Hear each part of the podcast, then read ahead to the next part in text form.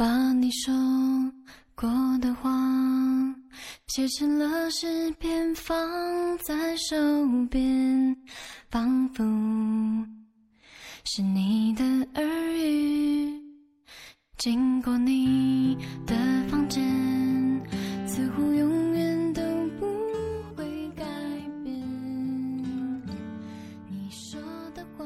各位听众朋友们，大家晚上好，欢迎收听 FM 四九零八二八春分电台，我是主播莫林。小时候爹妈吵架，老爹愤而离家出走，老娘说别管他，让他走。一顿饭的功夫，老爹回来了，买回一条鳊鱼、两只番茄、半颗花菜。不久后又吵，老娘怒道：“只有你会出走，我就不会吗？”于是也离家出走。晚饭前回来了，闪进我的房间，把一袋什么东西塞进衣柜。我看这裤子款式挺好的，又打七折，给你爹买了一条。老娘气呼呼地说：“先藏你这儿，别让他看见。”哼。那年情人节下大雪，老爹在学校上晚自修，老娘在家里一个劲儿的念叨：“路上滑，你爹性子急，可别摔一跤。”十点多，门外传来熟悉的脚步声，老娘赶紧使唤我去开门。老爹看见是我，居然有点脸红。满街都在卖玫瑰花，我想这玩意儿不实惠，就给你妈买了串糖葫芦。七十岁后，外婆愈发不愿意出门，外公就隔三差五领着她从家门口坐上一辆公交车，随意坐到哪一站下车，走一小段路，或者在原站等，看哪辆公交车比较空就上哪辆。一天下来能倒六七辆车，晃晃悠悠、漫无目的的转一大圈，倒也从不会迷路。早高峰后出门，晚高峰前必定回来。两人肩并肩坐在车上，看着窗外，有一句没一句聊着天。哪里以前来过了？哪里变化了？哪里还是从前的样子？饿了就吃随身带的饼干，喝装在康师傅瓶里的茶叶水。偶尔撞见喜欢的老馆子，比如北万兴、大湖春、仙得来、小绍兴之类，就下车去吃一顿。我笑他们像约会一样。外婆白了我一眼，怎么样，不可以吗？家附近有家生煎店，小有名气，外公外婆常去吃。外婆不爱吃馅儿，专爱吃生煎的底，又焦又脆，进了肉汁，咬在嘴里咔嘣响。外公便把所有生煎都咬剩一个底，留给外婆吃。零六年夏天，外公查出肠癌晚期，住进华山医院，家人都知道了。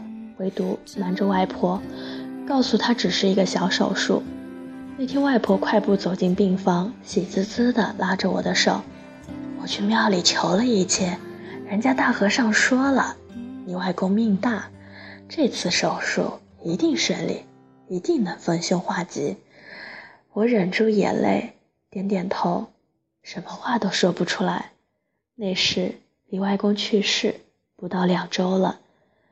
外公走了，过了几个月，我带外婆去吃生煎，她盯着盘子发愣。我想，没人有资格给外婆咬生煎了。初二下半学期，我喜欢隔壁班的花花，我一下课就跑厕所，为了路过她的教室，弄得老师们都以为我小小年纪前列腺出了问题。有时候她低着头在看书，有时和同桌说闲话。有时找不到他，有一次他用英语书砸前排的小男生，嘻嘻哈哈的，攥紧拳头，眼里要冒火。还有几回，他向窗边望过来，目光碰撞，什么被击落了。我低下头。花花作文写得好，每次都贴在学校的橱窗里当范文。我发誓要写过花花。于是我刻苦钻研初中生作文选，没用。钻研高中生作文选没用，钻研少年文艺故事会萌芽还是没用。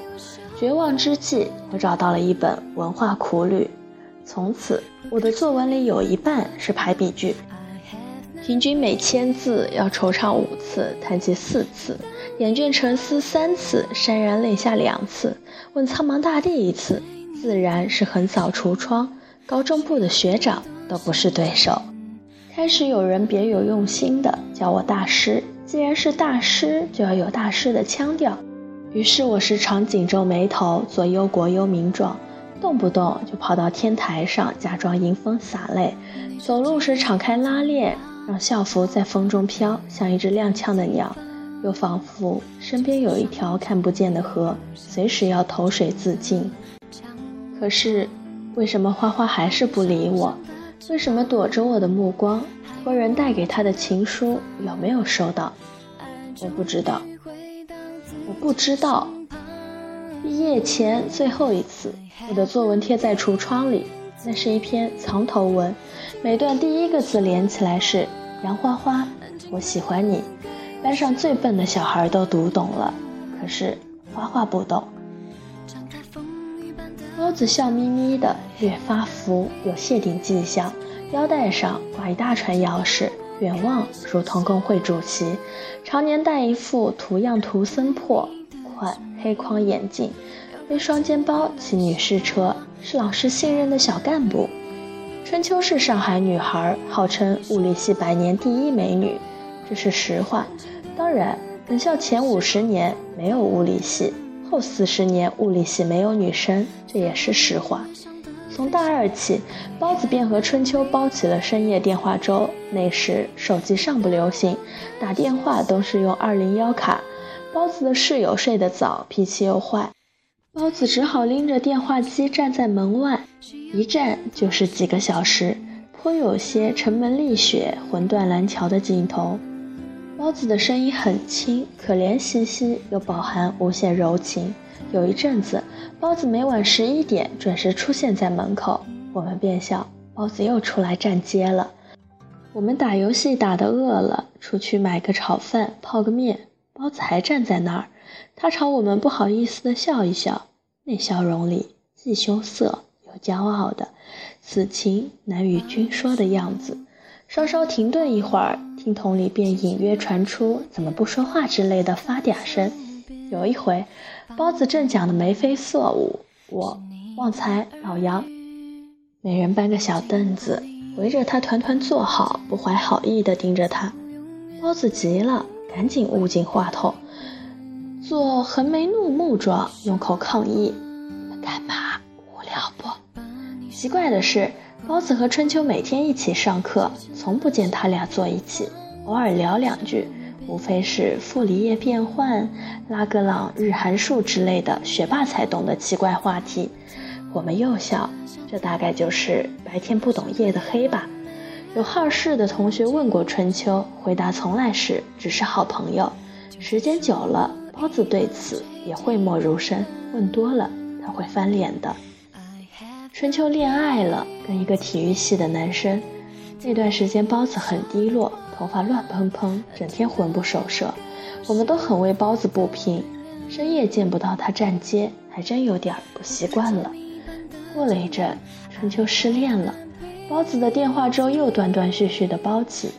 这回我们不再拿包子寻开心了，路过时拍拍他的肩膀，给一个意味深长的眼神。没人知道包子有没有向春秋表白过。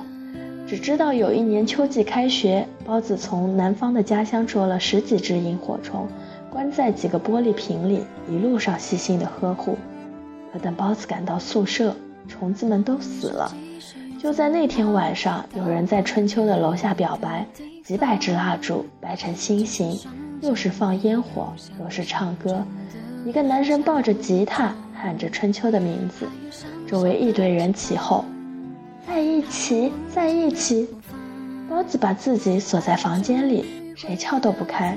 大三那年，老杨那厮不地道，接着那场狮子座流星雨，把春秋追到了手。我们都以为这回该换老杨站街了，哪知道老杨从早到晚陪着春秋上课、吃饭、自习、散步，根本用不着打电话。那天终于到来，包子红了眼，咆哮着。向比自己大一块儿的老杨发动了自杀性冲锋，老杨到底心虚，只把包子推开，并不还手。包子张牙舞爪，老杨且战且退。我让着你啊，别不知好歹。包子不依不饶，别走，有种说说清楚。我们冲上去把这两人分开。我摁住包子，朝他吼：“你疯了吗？说清楚什么？还有什么好说的？”包子吼回来：“压算老几？敢说西格斯场是错的，老子灭了他！”我们都安静了。包子慢慢走回宿舍，慢慢摘下眼镜，趴在桌子上，呜呜地哭了。那是我第一次，也是最后一次看见包子哭。毕业旅行，我们去了海边。黄昏的时候，我们几个男生爬上了峭壁。海风吹拂，夕阳沉没，远远望见沙滩上的春秋。那天正好是春秋的生日，毕竟要散了。人性温柔。有人提议，我们喊生日快乐吧，一人一个字。我转过头去看包子，他点点头说好。想了想，我跟旺财讲，咱俩换换，我头一个喊生。声音被海风吹散，春秋好像听见了，他吃惊地回过头，看见包子站在高高的峭壁上，仿佛用尽了一生的力气对他喊日。老爸老妈居然也会过结婚纪念日，两个人瞒着我去面馆叫了两碗面，多放了几个浇头。舅舅叫外婆搬过去住，外婆死活不肯。他说房间里有外公的气息，睡着安心。外公在墙上笑眯眯地看着他，照片是外婆千挑万选出来的。老头子，就这一张，笑得好看。花花结婚了。我只在每年她生日那天发一条短信：“生日快乐”，绝不多写一个字。他总是回：“谢谢你还记得。”当然记得。消失在你的世界里，是我最后最深的惦记。春秋出国后就和老杨分手了，后来嫁了一个华裔教授的公子。二零一二年，春秋回国办婚礼，包子收到请柬，死活不去。只托我给春秋带个红包，红包沉甸甸的，没有署名，夹着一张打废的二零幺卡。我说包子，还忘不了他吗？包子点点头，以后会忘的。春秋去美国后，包子给他写过一封长长的信，没寄出去。有一天，包子喝的大醉，烧了，说什么念念不忘，必有回响，都是骗人的。他是你的一切，你是他的云烟。说出来就像哭出来，写下他就像忘了他。春秋婚礼后，我去找包子，我们俩干了一杯又一杯，为了那该死的浪漫。这人世间上天安排我在你的身边。我可是你手中那一朵鲜花，我是不是你心里面的一点红？我可是你手中那一朵鲜花，你会不会好好的疼着我？是你手中那一朵鲜花，我是不是你心里面的一点红？我可是你手中那一朵鲜花，